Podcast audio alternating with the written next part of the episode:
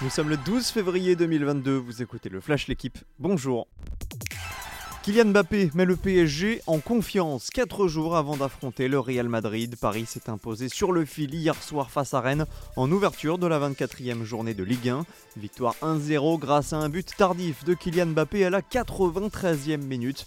Le club de la capitale prend provisoirement 16 points d'avance sur son dauphin, l'Olympique de Marseille.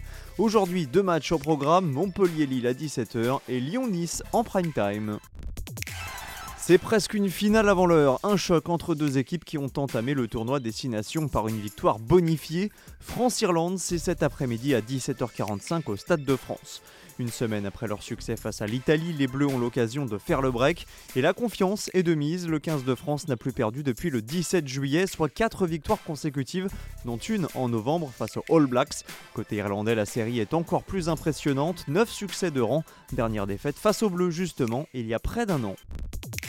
Une médaille d'or, deux médailles d'argent, le biathlon fait le bonheur de la délégation française depuis le début des Jeux et ce n'est peut-être pas encore fini. Nouvelle chance de victoire aujourd'hui avec le sprint homme, avec bien sûr le chef de file Quentin Fillon-Maillet au départ.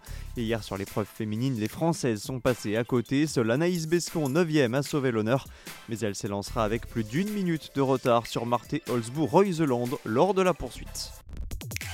Julien Lafilippe est déjà à l'affût de retour à la compétition sur le Tour de la Provence. Le champion du monde français pointe déjà au deuxième rang à l'issue de la deuxième étape avec 4 secondes de retard sur Philippe Ogana.